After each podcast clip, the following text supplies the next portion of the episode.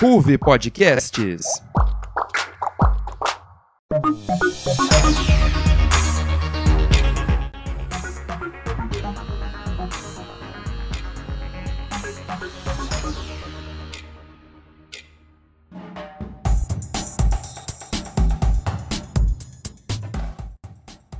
Ouvinte da NJ Notícias. Começa agora mais uma edição do Rádio Jornal da Ruve Podcasts.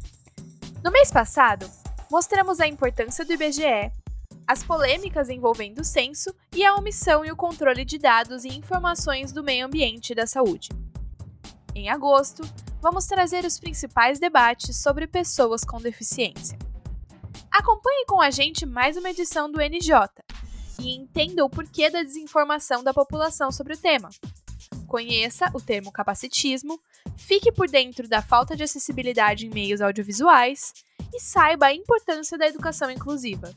Eu sou a Caroline Dallavecchia e está começando a edição 32 do NJ Notícias.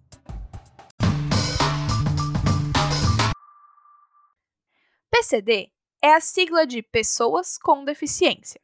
Ela é utilizada para identificar as pessoas com algum tipo de deficiência que pode ser adquirida ao longo da vida ou de nascimento. A sigla surgiu em 2006, quando a ONU publicou a Convenção sobre os Direitos das Pessoas com Deficiência das Nações Unidas. De acordo com o último censo demográfico, existem no Brasil pelo menos 45 milhões de brasileiros com alguma deficiência. Dessa forma, a sociedade e o governo deveriam refletir sobre a inclusão de todos. Mas a desinformação da população ainda é uma realidade. E para aprofundar o assunto, o NJ convidou a psicóloga e fundadora do projeto PCD do Vale, Priscila Siqueira. A reportagem é de Priscila Campolim. É com você, Pri. Oi, Carol, sejam bem-vindos, ouvintes. Segundo dados levantados em 2019 pelo Instituto Brasileiro de Geografia e Estatística, o IBGE, pelo menos 45 milhões de pessoas têm algum tipo de deficiência. São quase 25% da população do país. Apesar do número expressivo, pessoas com deficiência sofrem com a falta de políticas para acessibilidade e inclusão social. Para começar, é importante ressaltar que alguns termos usados para designar o grupo caíram em desuso e não são ideais. O termo portador de deficiência, por exemplo, é incorreto. Isso porque portar diz respeito a carregar alguma coisa. Geralmente, quando você carrega algo, tem a oportunidade de deixá-lo, e o mesmo não acontece com pessoas com deficiência. Não basta uma escolha para que eles deixem de ter a deficiência. As necessidades especiais também não devem ser utilizadas como forma de se referir às pessoas com deficiência, uma vez que esse termo é pejorativo. É comum que ele seja utilizado no ambiente de trabalho ou de ensino, no qual se vincula a pessoa com deficiência à ineficácia de algumas atividades, devido à falta de acessibilidade nesses espaços. É o que nos explica a psicóloga e fundadora do projeto PCD do Vale, Priscila Siqueira. Por que não dizer pessoas com necessidades especiais? Bom, todas as pessoas, né, todos os seres humanos têm necessidades específicas e diferentes. E usar eufemismos para substituir a palavra deficiência é capacitismo. Não tem nada de errado com essa terminologia, embora ela carregue muito estigma. É importante que, que parem de buscar novos termos e que usem o que é aprovado até pela lei de inclusão brasileira, né? Muita gente ainda acha que falar sobre deficiência ou até usar a palavra deficiência é errado, mas errado mesmo é tentar apagar o que faz parte de nós. Se tratando de mercado de trabalho, as pessoas com deficiência ainda enfrentam muitos desafios. No Brasil, toda empresa com 100 funcionários ou mais é obrigada por lei a ter 2% a 5% dos seus cargos preenchidos por pessoas com deficiência. É o que prevê a lei de cotas, que apesar de ter sido criada 30 anos atrás, ainda não é plenamente cumprida. Estima-se que, do total de 45 milhões de brasileiros que possuem algum tipo de deficiência, apenas 1% está no mercado de trabalho. Segundo pesquisa realizada pela iSocial, com mais de 2 mil profissionais de RH, A maior barreira no processo de contratação de PCDs ainda é o aspecto cultural das organizações. Muitas empresas buscam preencher a cota de PCDs com pessoas que têm deficiências leves, entre muitas e muitas e muitas aspas, que, que são aquelas que teoricamente não vão dar trabalho e nem exigir adaptações. Muitos de nós nem somos considerados para as vagas, não importa as qualificações que a gente tenha, justamente por falta de uma liderança bem preparada e de diálogo com os candidatos, para que necessidades sejam entendidas. Isso sem falar na qualidade das vagas que chegam até nós, né? Muitas vezes são apenas por questão de cota mesmo e o profissional não é valorizado na sua total capacidade. Algumas empresas até preferem pagar a multa do que contratar o percentual de PCD exigido por lei. Para que alguma mudança aconteça, precisamos capacitar lideranças, os gestores, os funcionários que fazem parte das empresas. É preciso conversar sobre diversidade e inclusão. A desinformação populacional é um enorme entrave para a inclusão correta das pessoas com deficiência, não só em questão de empregabilidade, mas como em acessibilidade em espaços físicos e digitais e falta de representação política. Eu sou a Priscila Campolim, de volta ao NJ. Muito obrigada, Pri. A palavra capacitismo pode ser nova para muitas pessoas mas o significado do termo já faz parte da vida de indivíduos com deficiência há muito tempo. Isso porque capacitismo é o preconceito que pressupõe a existência de um padrão de corpo ideal, o que faz com que a parcela da população com deficiência seja tratada de forma diferente e sofra exclusão. Para entender melhor o que é capacitismo e seus efeitos na população com deficiência, conversamos com o presidente da Federação Nacional das Associações de Pais e Amigos dos Excepcionais, José Turosi, e com a fisioterapeuta da Associação Mineira de Reabilitação, Priscila Figueiredo. A reportagem a seguir é de Ana Beatriz Rodrigues. Bia, afinal, o que é capacitismo?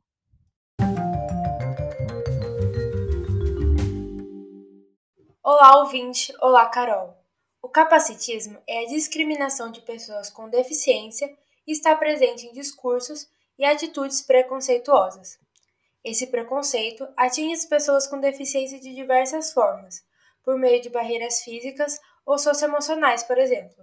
A fisioterapeuta responsável pelo núcleo de pesquisa da Associação Mineira de Reabilitação, Priscila Figueiredo, conversou com a produção do NJ sobre como o capacitismo atrapalha as pessoas com deficiência. Assim como qualquer forma de discriminação e preconceito, o capacitismo tem impactos negativos na vida dessas pessoas, uma vez que os comportamentos capacitistas tendem a subestimar a capacidade de uma pessoa e a inferiorizá-la em virtude da sua deficiência. Tratar a pessoa com deficiência de forma diferenciada das outras pessoas são ambas manifestações de capacitismo. Essas manifestações podem se dar por olhares, por falas que explicitam um sentimento de dó, pela infantilização na conversa com a pessoa com deficiência e por qualquer ação que diferencie essa pessoa do restante da sociedade. No Brasil, o capacitismo é crime. Existem no país 45 milhões de pessoas com deficiência. Mesmo assim, é possível ver cenas de preconceito. A Lei Brasileira de Inclusão, ou Estatuto da Pessoa com Deficiência de 2015, no artigo número 4, diz que toda pessoa com deficiência tem direito à igualdade de oportunidades como as demais pessoas e não sofrerá nenhuma espécie de discriminação. As pessoas que estão sob a proteção dessa lei são as pessoas que possuem deficiência física, auditiva, visual e mental, além de deficiência múltipla e mobilidade reduzida. Segundo a LBI, discriminação é toda forma de distinção, restrição ou exclusão por ação ou omissão que tenha o propósito ou efeito de prejudicar, impedir ou anular o reconhecimento ou exercício dos direitos e das liberdades fundamentais da pessoa com deficiência, incluindo a recusa de adaptações razoáveis e fornecimento de tecnologias assistivas. A lei também prevê a acessibilidade como maior direito de pessoas com deficiência. A acessibilidade é a possibilidade da pessoa com deficiência ou com mobilidade reduzida de usufruir dos espaços e das relações sociais com segurança e autonomia. A acessibilidade é dividida em várias categorias, metodológica, programática, digital, nos transportes, na comunicação, arquitetônica e atitudinal. A última trata sobre a percepção do outro sem preconceito. E todos os outros tipos de acessibilidade se encaixam nessa também. Além de estarem presentes na Lei Brasileira de Acessibilidade, é graças à Associação Brasileira de Normas Técnicas, a BNT, que há vários parâmetros e padrões de acessibilidade no país. O presidente da Federação Nacional das APAES, José Turozzi, conversou em entrevista sobre a importância da acessibilidade na diminuição do capacitismo. A acessibilidade hoje, é, de forma arquitetônica, atitudinal, digital, é, natural, programática, instrumental, metodológica e de comunicação, contribui decisivamente para a redução do preconceito e a discriminação. A Associação Brasileira de Normas Técnicas, a BNT, é uma entidade de normalização no Brasil que fixou as principais normas de acessibilidade, objetivando a inclusão das pessoas com deficiências.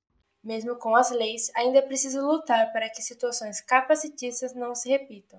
A fisioterapeuta da Associação Mineira de Reabilitação, Priscila Figueiredo, fala um pouco sobre o papel das pessoas sem deficiência nessa luta. Pensamos que o papel das pessoas sem deficiência é respeitar e principalmente ouvir as pessoas com deficiência. Por meio da escuta, é possível que nos juntemos no movimento coletivo necessário para a inclusão. E inclusão é um dos meios mais potentes para o enfrentamento do capacitismo, e é papel e responsabilidade de todos. É importante ouvir as particularidades, as necessidades, os desafios e os desejos das pessoas com deficiência e de seus familiares. É importante frisar que a pessoa com deficiência pode desenvolver uma vida plena e funcional. Assim, não é correto desestimular como se a pessoa não fosse capaz de realizar certas tarefas. Além disso, a ideia de que pessoas com deficiência sempre são heróis por serem quem são é errada, pois assume que havia antes um preconceito de que ela era incapaz para realizar determinada atividade.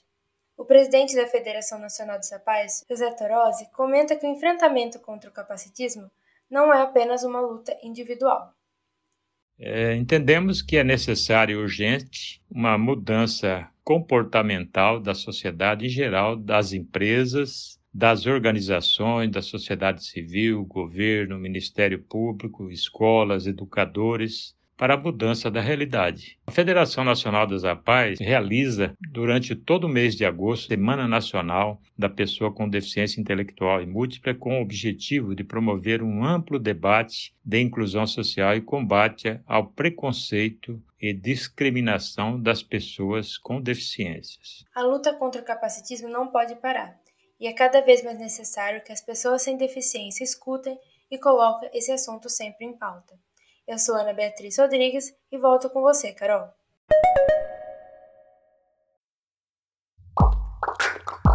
Em Hoovers, a Hoove Podcasts agora também é multiplataformas. A produtora de podcasts da Unesp Bauru cria lives, IGTVs, Reels, TikToks e muito mais, além dos clássicos programas de entretenimento, esportes e jornalismo. Para não perder nada, acesse arroba Ruve Podcasts no Instagram e TikTok e Ruve Podcasts no Facebook e Twitch. Obrigada pela reportagem, Bia.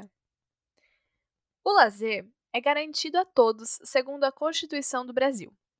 Mas a acessibilidade em conteúdos audiovisuais tem sido um grande alvo de discussões. Muitas formas vêm sendo desenvolvidas para maior acessibilidade, como a audiodescrição de imagens e vídeos, a legendagem descritiva dos sons presentes nas produções e a caixa de Libras, a língua brasileira de sinais. Bom, e essas formas permitem que o que está sendo passado na tela seja descrito em seus detalhes. No caso da audiodescrição, é fazendo uma narração em áudio da imagem, e da legendagem descritiva são os sons que estão sendo transmitidos muito além dos diálogos. Mas até que ponto elas estão realmente sendo utilizadas e o conteúdo tem sido adaptado para pessoas com deficiência? Somente a adaptação do conteúdo é a maneira adequada para se dizer que o local é acessível? Ou deve-se ter uma mudança mais profunda? Para buscar essas respostas, Conversamos com o locutor esportivo da Rádio Raízes FM e estudante de jornalismo cadeirante, Gabriel Piscinin. E com a professora livre docente da Unesp Bauru e coordenadora do grupo de estudos Matave, a doutora Lucinéia Marcelino Vilela. A reportagem é de Pedro Gabriel. Seja bem-vindo, Pedro.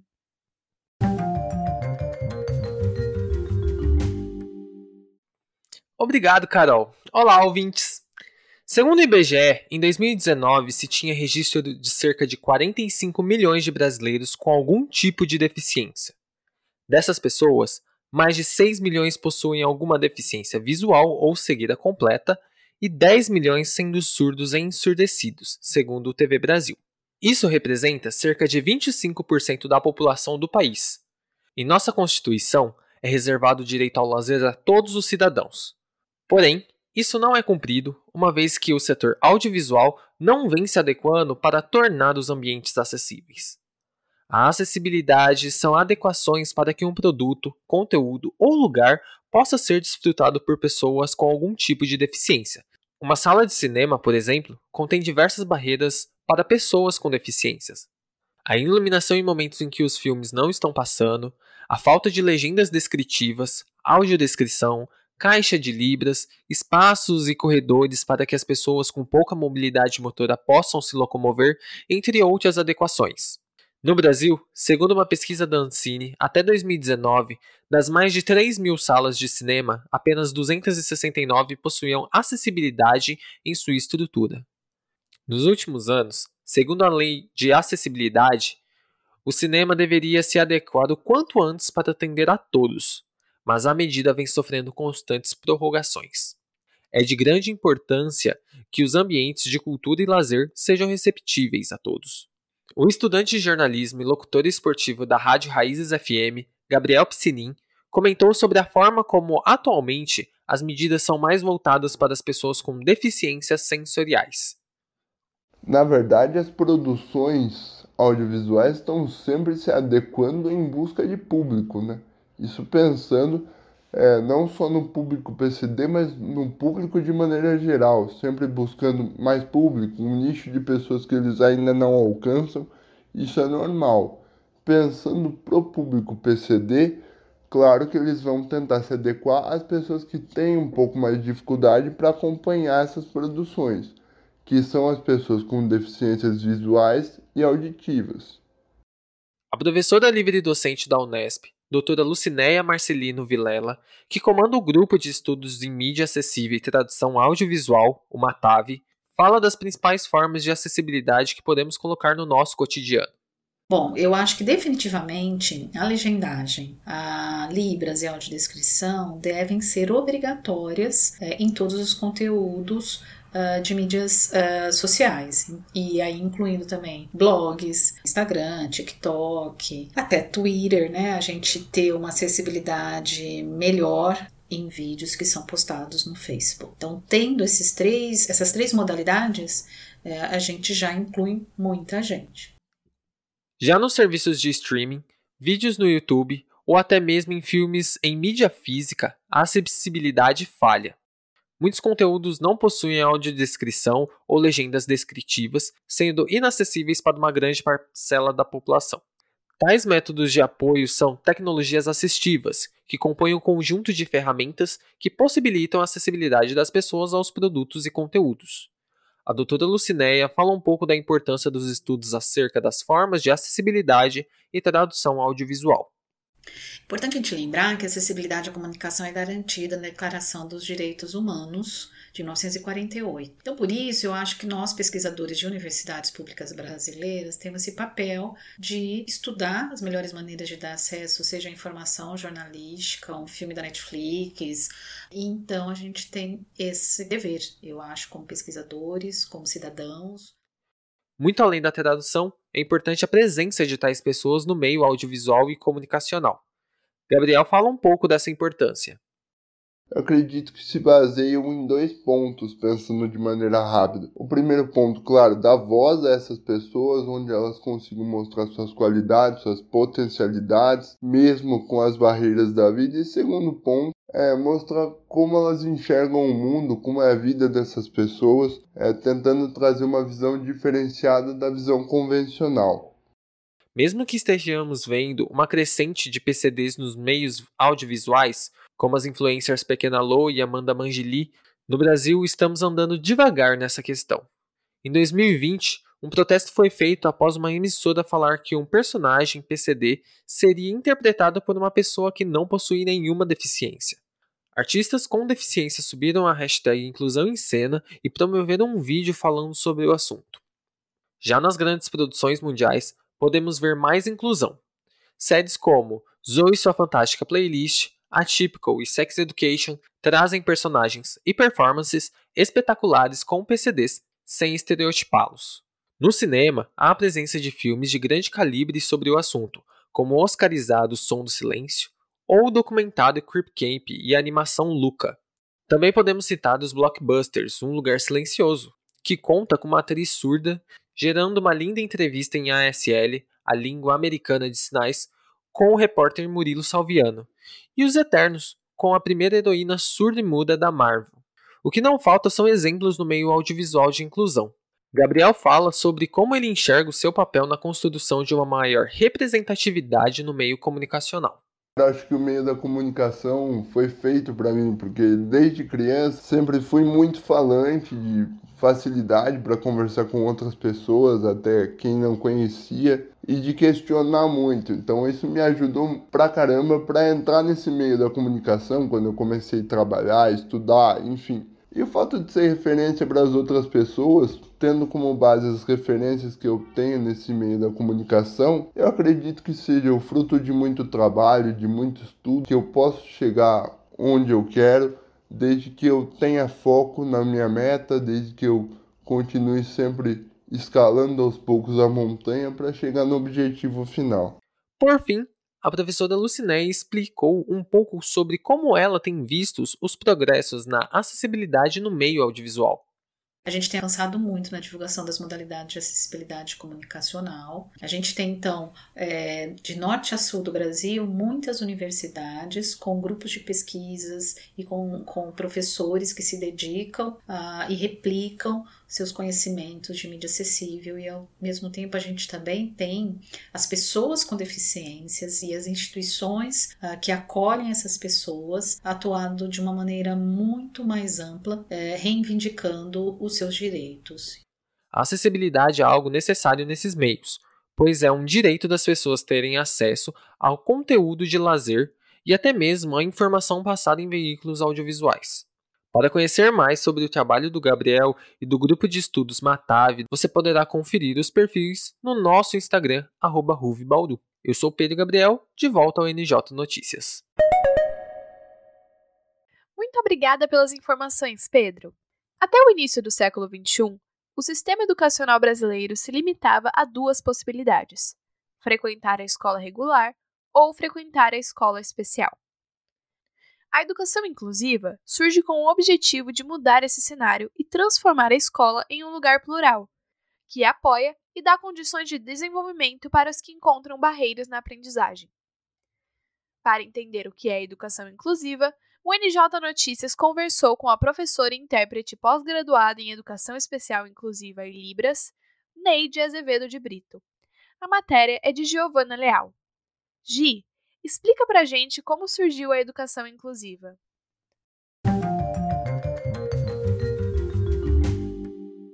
Olá, Carol! Bem-vindo, ouvinte! Segundo a Constituição Federal de 1988 e o Estatuto da Criança e do Adolescente, todos têm direito de acesso à educação. Mas foi só em 2001 que a educação inclusiva foi encarada no Brasil, como mostram os registros. E dois anos depois, o MEC, Ministério da Educação, implementou oficialmente o programa Educação Inclusiva. O objetivo das escolas inclusivas é criar um processo educativo onde todas as crianças com deficiência ou dificuldades de aprendizagem tenham direito à escolarização igualitária. Diferente da educação especial, que trabalha de forma singular o desenvolvimento de habilidades de pessoas com deficiência que tenham condutas típicas ou altas habilidades, a educação inclusiva é uma modalidade de ensino para todos que reconhece e valoriza as diferenças. A professora e intérprete pós-graduada em Educação Especial Inclusiva e Libras, Neide Azevedo de Brito, fala sobre a educação inclusiva e a recorrente exclusão desses alunos. A educação inclusiva implica em uma transformação das políticas públicas e adoção de novos meios de acesso nas escolas, mas infelizmente ainda não é tão presente no sistema educacional. Graças a algumas mudanças legislativas e movimentos políticos das comunidades, hoje há recursos que promovam acessibilidade, porém grande parte do sistema ainda não disponibiliza ou até mesmo negligencia tais meios, o que deixa muitas crianças especiais desamparadas e com déficit no ensino. O reconhecimento das Libras, língua brasileira de sinais, como um meio legal de comunicação e expressão foi um grande passo para a inclusão das pessoas com deficiência na sociedade. Por lei, é dever do Estado, da família e de toda a sociedade assegurar educação de qualidade à pessoa com deficiência, trabalhando para colocá-la a salvo de toda forma de violência, negligência e discriminação. A língua brasileira de sinais é essencial para a construção de uma sociedade mais inclusiva e que abrange realidades que vão além de uma sociedade construída por e para ouvintes. Além disso, a língua busca ampliar novos olhares sobre a acessibilidade. A intérprete em Libras fala da importância da língua e aborda sua relação com a educação inclusiva. A língua brasileira de sinais, Libras, tem uma grande importância por ser a língua mãe da comunidade surda brasileira e o segundo idioma oficial do nosso país. Esses dois fatores já demonstram uma relevância na educação inclusiva. A inclusão de pessoas surdas não é encaixá-las na sociedade, e sim a sociedade adequar-se para incluí-los no coletivo. Praticar inclusão é sobre entender e respeitar as diversidades, buscando tornar cada vez mais acessível suas vivências na sociedade.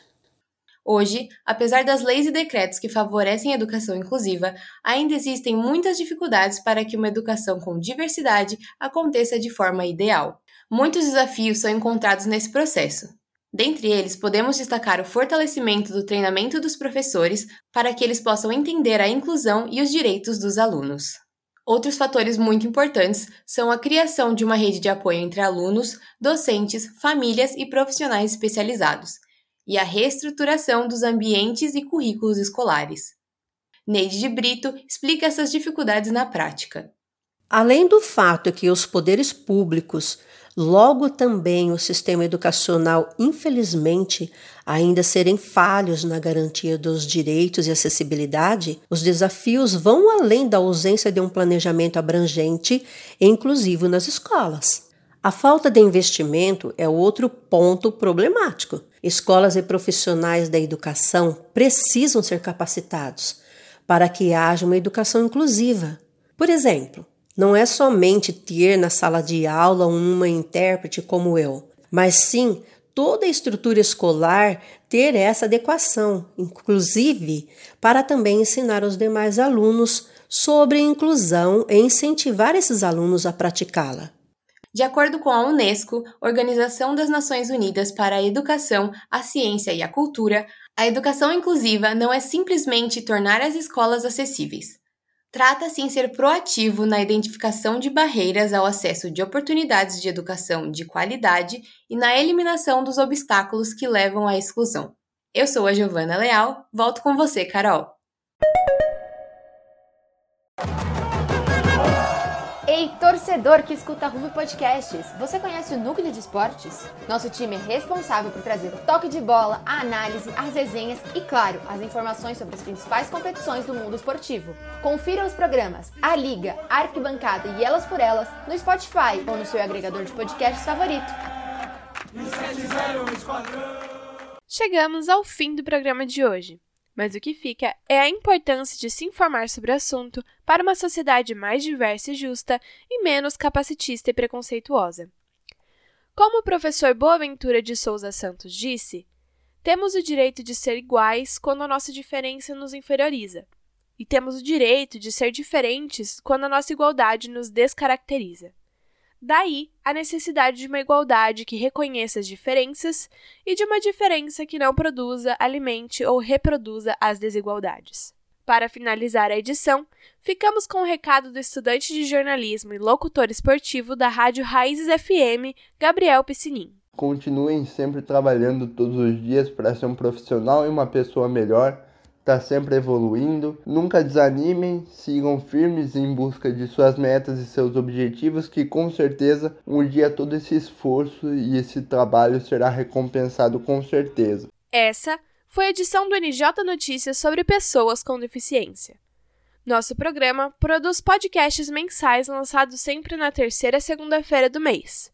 Compartilhe o podcast com um amigo que possa gostar de ouvir sobre o tema Confira também nossas edições anteriores no Spotify. E a nossa live de agosto vem aí. Em julho, nós não tivemos a nossa live, porém, voltamos esse mês com uma novidade. O NJ ao vivo acontecerá a partir de agora no Instagram da Ruve Podcast. O tema desse NJ ao vivo também é sobre preconceito, capacitismo. Acompanhe as redes sociais da Ruve Podcasts e não perca nenhuma novidade. Esperamos por você! Ouvinte, você já ouviu falar na Enactus Unesp Bauru? Criada em 2014, ela é uma rede composta por estudantes e por líderes executivos e acadêmicos. O objetivo é incentivar a criação de projetos de desenvolvimento comunitário por universitários, destacando o talento e a capacidade de todas as pessoas. Entre os projetos desenvolvidos por eles estão o Atlas, o Ubiraci e o Trilhos. Procure por Enactus Unesp Bauru nas redes sociais para saber mais. RUV Podcasts. O NJ Notícias fica por aqui. Não perca nossa próxima edição e acompanhe a RUV no nosso Facebook e Instagram. Esse é um programa do Núcleo de Jornalismo da RUV Podcasts. Pautas por Carolina Vinhali, Juliana Gotardi e Lê Garcia. Reportagens e locução por Ana Beatriz Rodrigues, Giovanni Leal, Pedro Gabriel e Priscila Campolim. Roteiro geral, edição de som e produção por Juliana Gotardi. Edição geral e apresentação por mim, Caroline Della Vecchia. Inclusive, ouvinte, eu queria aproveitar esse momento para fazer uma breve despedida, que essa é a última vez que vocês vão ouvir minha voz aqui no LJ. Bom, eu comecei a minha jornada dentro da Ruby Podcasts há mais de dois anos. E a minha primeira escola e minha primeira grande aventura foi o NJ. Quando eu entrei para esse programa, ele ainda tinha um formato bem diferente. E eu lembro que ele era cheio de desafios, cheio de coisas novas, e eu escolhi fazer parte de editoria de esportes, mesmo sabendo muito pouco sobre o que esperar, sobre o que fazer. E bom, ele acabou sendo minha maior escola, exatamente porque eu me arrisquei. Eu amei trabalhar no NJ na época que ele era essa confusão. Eu amo trabalhar no NJ agora que ele é esse programa incrível. E eu devo tudo isso à equipe que teve ao meu lado todo esse tempo. É, eu queria deixar meu agradecimento muito especial para Carol Vinhali, que também deixou a Ruve há pouco tempo, mas que esteve ao meu lado para reformular esse programa e que fez ele acontecer durante um ano e meio, com muito esforço e muito trabalho. Eu queria mandar um, um agradecimento para o pessoal que estava na Ruve nesse tempo junto com a gente, a Letícia, a Ale Garcia, o Matheus Conte, enfim, muitos outros membros que fizeram o NJ acontecer. E queria agradecer aos membros que estão agora na RUV e estão agora no NJ. Eles são repórteres incríveis, eles são jornalistas maravilhosos. E eu tenho orgulho do nosso programa ter sido esse laboratório incrível, onde a gente vai poder se formar com jornalismo de qualidade e também com muito carinho, muitas risadas, ótimos momentos, ótimos erros de gravação que vão ficar para sempre guardados no meu coração. Quem faz o NJ ser incrível são as pessoas. Então, eu queria mandar um beijo para todos os membros. E eu sei que a gente sai da Ruve, mas a gente deixa um legado para vocês e vocês vão passar esse legado com muito amor.